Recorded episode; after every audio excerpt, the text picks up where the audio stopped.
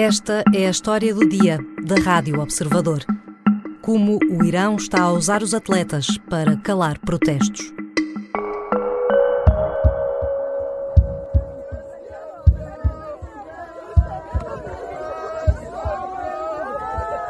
Familiares de Mohamed Mehdi Karami choram a morte do jovem de 22 anos junto à sua campa, no Irão. Karami era campeão nacional de karaté e foi enforcado no passado fim de semana por alegados crimes contra a segurança nacional. É um de vários desportistas condenados depois de participarem em protestos contra o regime iraniano em defesa dos direitos das mulheres, que se intensificaram no país desde a morte de Masha Amini em setembro, às mãos das autoridades iranianas. A jovem tinha sido detida pela polícia da moral por ter usado o véu islâmico de forma errada. Estima-se que haja mais de 500 manifestantes mortos e mais de 19 mil detidos desde setembro.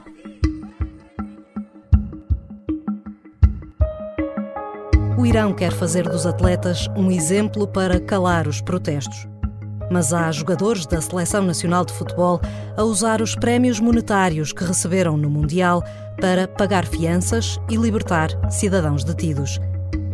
Como o estão a fazer e que riscos correm? Vou falar com o editor de desporto do Observador, Bruno Roseiro. Eu sou a Catarina Santos e esta é a história do dia. Bem-vindo, Bruno. Olá, Catarina. Mohamed Mehdi Karami tinha 22 anos, praticava karaté desde os 11, era campeão nacional da modalidade, representava frequentemente o Irão nas mais relevantes competições internacionais e foi enforcado no passado fim de semana. Porquê? Uh, tanto ele como uh, Saed Ossimi, uh, que era também um treinador uh, karateca, portanto ligado à, à modalidade, foram acusados de terem matado um membro das eh, milícias eh, paramilitares islâmicas. Um, foi um julgamento que durou uma semana, foi um julgamento que a Amnistia Internacional, desde o início, um, sempre um, catalogou como um não julgamento, ou seja, porque no fundo era uma, uma acusação que já estava feita e que o julgamento foi uma espécie de teatro montado. A própria família foi uh, apelando das mais variadas maneiras a todas as entidades, tendo em conta que ele um foi torturado na prisão. Aliás, quando ele é detido, ele é deixado à porta de um tribunal porque uh, essas mesmas forças paramilitares consideravam que ele já estava morto depois de ter sido atingido várias vezes e por, eh, por várias uh, pessoas. Depois perceberam que ele estava vivo, levaram-no para a prisão e a família uh, acusava não só a questão das torturas, mas também o não acesso a um advogado. Portanto, tudo isto misturado mostra que o julgamento foi quase um teatro para poder haver uh, esse enforcamento. Mas que tem ainda um outro pormenor, é que acontece uh, quase numa espécie de equilíbrio depois de um jogador de futebol ter sido condenado também a ser executado e ter passado para uma pena de 16 anos de prisão. Foi quase, é foi como se o regime iraniano quisesse estabelecer aqui aquilo que eles consideram na cabeça deles um equilíbrio e uh, um jogador de futebol deixou de, de, de, ter a pena de execução para ficar 16 anos preso, para poucas horas depois haver este campeão karateca, que era um daqueles eh, campeões que queria muito mais, ou seja, qualquer atleta que tatue uh, o, o, o, símbolo olímpico uh, é porque sabe muito bem aquilo que quer e sabe muito bem onde é que quer levar o seu país um, e neste caso, e a partir deste fim de semana, já não poderá ter essa possibilidade. Uhum. Estes casos de que falavas não são isolados, há várias outras figuras ligadas ao mundo do desporto que têm sido presas e condenadas à morte ou apenas de prisão, como, como tinhas referido, não é? Há um, há um, há um intensificar de sim, casos. Sim, porque o desporto aqui, há a clara percepção por parte do regime iraniano que o desporto é o motor e o catalisador para uma revolução. Um, os próprios eh, jogadores, uh, e isso notou-se no Campeonato do Mundo, estão sujeitos a uma pressão enorme. Os antigos jogadores e atletas de, de outras modalidades um, tem uh, mostrado um, o seu apoio a todas estas manifestações de, de, uma maneira diferente. O Alidai, por exemplo, que é o segundo melhor marcador de sempre nas seleções, foi o jogador que Cristiano Ronaldo ultrapassou quando se tornou o melhor marcador de sempre de, de seleções. O Alidai, ao contrário do que chegou a ser veiculado, uh, nunca chegou a ser preso. Uh, ainda assim, a sua família, quando viajou, foi depois uh, uh, sujeita a uma série de inquéritos, uh, claramente num sentido de pressionar a Alidae para não ter qualquer tipo de, ou para não ter mais posições de apoio a todas as manifestações um, que existiam nas ruas do Irão, sobretudo em Teherão, que é o coração das manifestações. Temos também o Al-Karimi, que eu percebi no Campeonato do Mundo, que é uma espécie de herói dos adeptos iranianos, porquê? Porque vive no Dubai, e está completamente à vontade para falar de tudo o que está de mal no regime uh, e isso acaba por promovê-lo a herói, ou seja, ele é, ele é herói muito mais por aquilo que diz hoje fora de campo do que aquilo que fazia dentro de campo, apesar de ter a alcunha uh, do, do Maradona da Ásia, ou seja, era alguém que era de facto um bom jogador, mas que um, ehm, é aquilo que diz fora de campo que faz dele a grande referência. E depois temos vários outros exemplos de atletas. Uh, por exemplo, temos a, a xadrezista, uma xadrezista que ficou muito conhecida, a Sara Kadem, um, ehm, por ter uh, feito um jogo no Cazaquistão sem uh, usar, sem ter a cabeça tapada, ou seja, no início que tinha sido uma distração, depois percebeu-se que não era. Eh, o único caminho que poderia ter era encontrar um outro país, que neste caso vive em Espanha. Portanto, nós temos vários exemplos de atletas e depois temos outros, claro está, que estão uh, presos, que já foram condenados, no caso uh, deste karateca também já foi inclusivamente executado, um, mas a grande preocupação do regime iraniano continua a ser os atletas no ativo e a equipa de futebol. Aí é que está o centro da questão, porque eles percebem que é daí é que poderá vir a voz para esta manifestação poder chegar à tal revolução pretendida. Uhum. Um, e fará de facto toda a diferença estar no país ou regressar ao país, ou como falavas de casos de, de atletas que, que, que, vivem noutros países e portanto não enfrentarão. É muito mais fácil. É, e depois há aqui uma outra questão, e daí uh, o Campeonato do Mundo ter sido, claramente o Irão para mim é a história do Campeonato do Mundo, por mais que possamos falar de, de uma série de histórias que, que, antes e durante o Campeonato do Mundo, um, porque aquilo que se passou naque, naqueles dois andares do hotel uh, Al Rayyan, onde estava hospedado o Irão, um, sobretudo antes do primeiro jogo, o jogo de, Ingl de Inglaterra, é, é, qualquer coisa de loucos. Ou seja, ainda hoje os jogadores uh, iranianos, quando falam do Campeonato do Mundo, nunca falam da prestação, do facto de mais uma vez terem ficado a um golo de uma passagem inédita uh, à próxima fase, aquilo que falam é especificamente aqueles dias. E porquê? Uh, os jogadores iranianos, por um lado, eles têm plena consciência de que podem ser o símbolo da revolução.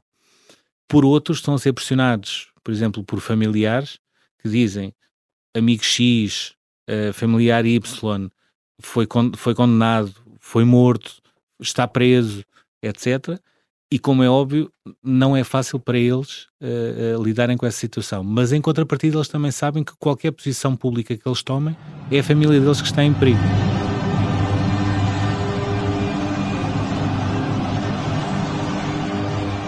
Esse primeiro jogo com a Inglaterra, aliás, foi muito uh, simbólico pelo que aconteceu logo mesmo antes do, do jogo começar, uh, com os, os jogadores a, a, não cantarem o hino, a manterem-se silenciosos. Essas imagens não foram passadas na televisão estatal iraniana um, e foi interpretado como uma, uma forma de, de, protesto, mas houve uma grande pressão sobre os, os jogadores durante o, durante o campeonato. Havia quem os acusasse nas redes por se terem reunido com o presidente antes da partida para o Mundial, tudo isso de, de estarem coniventes, coniventes com o regime. O que é que tu testemunhaste no local sobre esta pressão que foi feita uh, sobre os atletas? Aquilo que, que, que se passou, salvo em setembro ou outubro, ou seja, na última concentração antes do Campeonato do Mundo, foi uma reunião até às 5 da manhã de todos os jogadores iranianos para discutir uma só posição, que é nós somos contra tudo aquilo que se está a passar no Irão. Como é que nós nos manifestamos? E para chegar a um entendimento de que os jogadores nas redes sociais só poderiam falar quando estivessem nos clubes e não enquanto estivessem a representar a seleção, estamos a falar de uma reunião de horas e horas e horas que foi madrugada a fio. Para, para se perceber, ou seja, todos eles sabem e têm noção daquilo que querem e daquilo que é preciso fazer. A questão é os caminhos para lá chegar.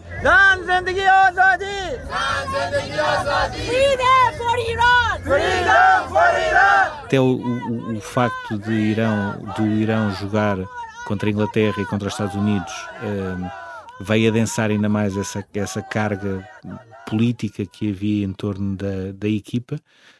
Um, houve uma reunião, mais uma vez, de horas e horas e horas a fio, para tomar essa decisão de não cantar o hino. Não deixa de ser curioso que no estádio uh, ouviram-se duas coisas. Por um lado, aplausos, quando as pessoas perceberam que estava a existir uma tomada de posição por parte dos jogadores, mas ao mesmo tempo os assobios que já vinham preparados contra o regime. E, e, tudo aquilo é, é muito complicado falar-se de, de, futebol e numa parte esportiva quando claramente a política esteve sempre à frente de, de toda esta campanha de, do Irão. Um, nos outros jogos eles cantaram o hino, mas ainda assim não deixou. Lá está que houve uma pressão enorme do regime depois de ter acontecido isso no jogo com a Inglaterra não cantarem o hino, mas houve sempre outras formas de manifestar o apoio para com as manifestações e com aquilo que estava a passar uh, no país. Um, o próprio regime do Qatar também fez questão, e o próprio regime iraniano uh, fez questão de perceber o que é que se passou no primeiro jogo e a partir daí abafar ou tentar abafar tudo aquilo que aconteceu depois nos, nos jogos Portanto, seguintes. Foste vendo essa intensidade do controle a acontecer. Sim. Uh... Na, uh, há uma coisa que me recordo bem. No primeiro jogo, alguns uh, adeptos iranianos, por simplesmente, não quiseram falar. Vi um outro um, que estava a falar para uma cadeia inglesa, salvo errar, a BBC, que a certa altura interrompeu a entrevista a dizer mas eh, nós estamos aqui por causa de um jogo de futebol ou estamos aqui por uma questão política? Portanto, as próprias pessoas muitas vezes uh, tinham este tipo de reação. Agora, uh, eu conseguia falar uh, muito à vontade sobre os, a parte esportiva, ou seja, os jogos em si, o Campeonato do Mundo, sobre Carlos Queiroz, sobre Taremi, por ser também um jogador mais próximo a Portugal, e sobre aquilo que se passava no Irão e a importância que o desempenho de, de, da equipa de futebol poderia ter em relação a uma perspectiva internacional daquilo que se passava no Irão. No primeiro jogo com a Inglaterra, conseguia-se falar à vontade. No segundo jogo, já foi muito mais comedido e com uma história que eu não me vou voltar a esquecer, que é, à volta do estádio havia zonas específicas para, para fumar, ou seja, eles não deixavam entrar as pessoas com isqueiros porque havia mesmo zonas que tinham isqueiros lá pendurados. E foi nessa zona que eu encontrei um, um iraniano que estava, com a, que estava também com a sua mulher uh, e fomos falando e foi talvez a, aquele que me explicou melhor aquilo que se passava em, em Teherão, ou seja, desde pormenores uh, pequeninos da vida mundana, como por exemplo já passar despercebida as constantes buzinas do trânsito de Teherão, porque a cabeça das pessoas de Teherão claramente já não estão no trânsito e nas buzinas, já estão nas manifestações e no número de detidos e de, de mortes, etc. Uh, foi explicando tudo isso, foi explicando como é que fez a viagem, foi explicando como é que via tudo, e a certa altura, quando eu lhe perguntei o nome, disse: Não, isso, nem pensar, nem pensar, eu não lhe vou dar o nome. E eu perguntei-lhe: mas, mas não haverá problema, não, é? não, não será assim tão fácil identificar? Ele: Não, nós, nós temos esta conversa aqui, mas eu sei que nesta altura uh, o próprio regime já pôs aqui algumas pessoas também a vigiar quem é que fala, quem é que não fala, o que é que diz e o que é que não diz. Um, e isso notou-se não só fora do estádio, ou seja, os próprios iranianos tinham essa percepção de que o regime já tinha infiltrados à volta do estádio, como dentro do estádio, as, as manifestações de apoio a, a Massa Amini, Uh, uh, mulheres que levavam a camisola com o nome dela nas costas, uh, o, os cartazes Woman Life Freedom, que ficou como o grande slogan de, de, das adeptas, sobretudo das adeptas iranianas, tudo isso passou a, a ser revisto de uma maneira que não teve nada a ver com aquilo que se passou no primeiro jogo, ou seja, qualquer cartaz era proibido, qualquer camisola era proibida, houve adeptos convidados, entre aspas, a sair do estádio exatamente por terem essas camisolas.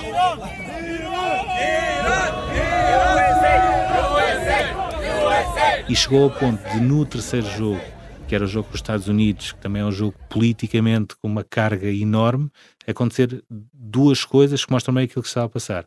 Primeira, uh, vi mulheres que, como sabiam que não ia entrar, não, os cartazes não entravam, as camisolas não passavam e elas podiam ser expulsas, começaram a escrever um, na mão os slogans e o nome de Massa Amini porque sabiam que era a única maneira que tinham, era entrar no estádio com escrito na mão, ir atrás da baliza e perceber que os fotógrafos internacionais estavam exatamente a olhar para elas e iam à procura dessa imagem.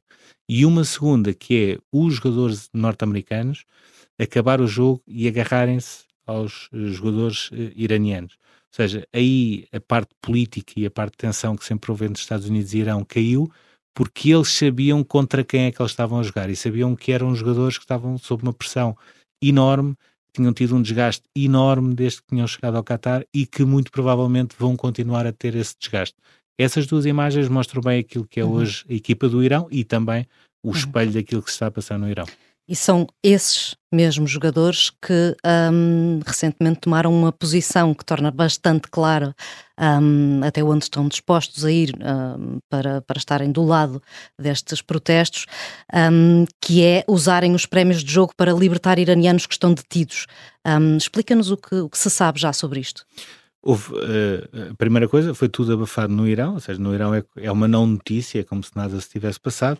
Uh, as notícias começaram a surgir primeiro na, na imprensa do Qatar uh, e foi a partir daí é que foram chegando também ao Irão. dentro das dificuldades que existem, muitas vezes há dias onde os jornalistas do Irão não têm acesso à internet e é, é difícil comunicar eh, com eles. mas foram começando a sair notícias de que os prémios que os jogadores do Irão tinham recebido uh, da presença do Campeonato do Mundo uh, estavam a ser utilizados para pagar fianças a alguns detidos que não tinham dinheiro para pagar essas mesmas fianças. Inclusivamente detidos que, neste caso, não eram acusados de ter uh, matado alguém, e é bom recordar que não há uma única prova de que o campeão nacional de karaté iraniano, que sábado foi executado, tenha matado alguém, não há uma única prova. Uh, e aquilo que os jogadores iranianos fizeram diz discretamente foi tudo aquilo que são pessoas que foram uh, detidas apenas porque são pessoas conhecidas, porque são pessoas que têm muitos seguidores nas redes sociais, uh, porque são pessoas que muito provavelmente, quando tivessem a oportunidade, iriam sair do país, mas que têm um certo peso e que o regime iraniano percebia aqui pode haver um motor para uh, aumentar ainda mais a cadência de manifestações para levar isto para uma revolução, uh, foi esses prémios foram exatamente para essas uh, pessoas.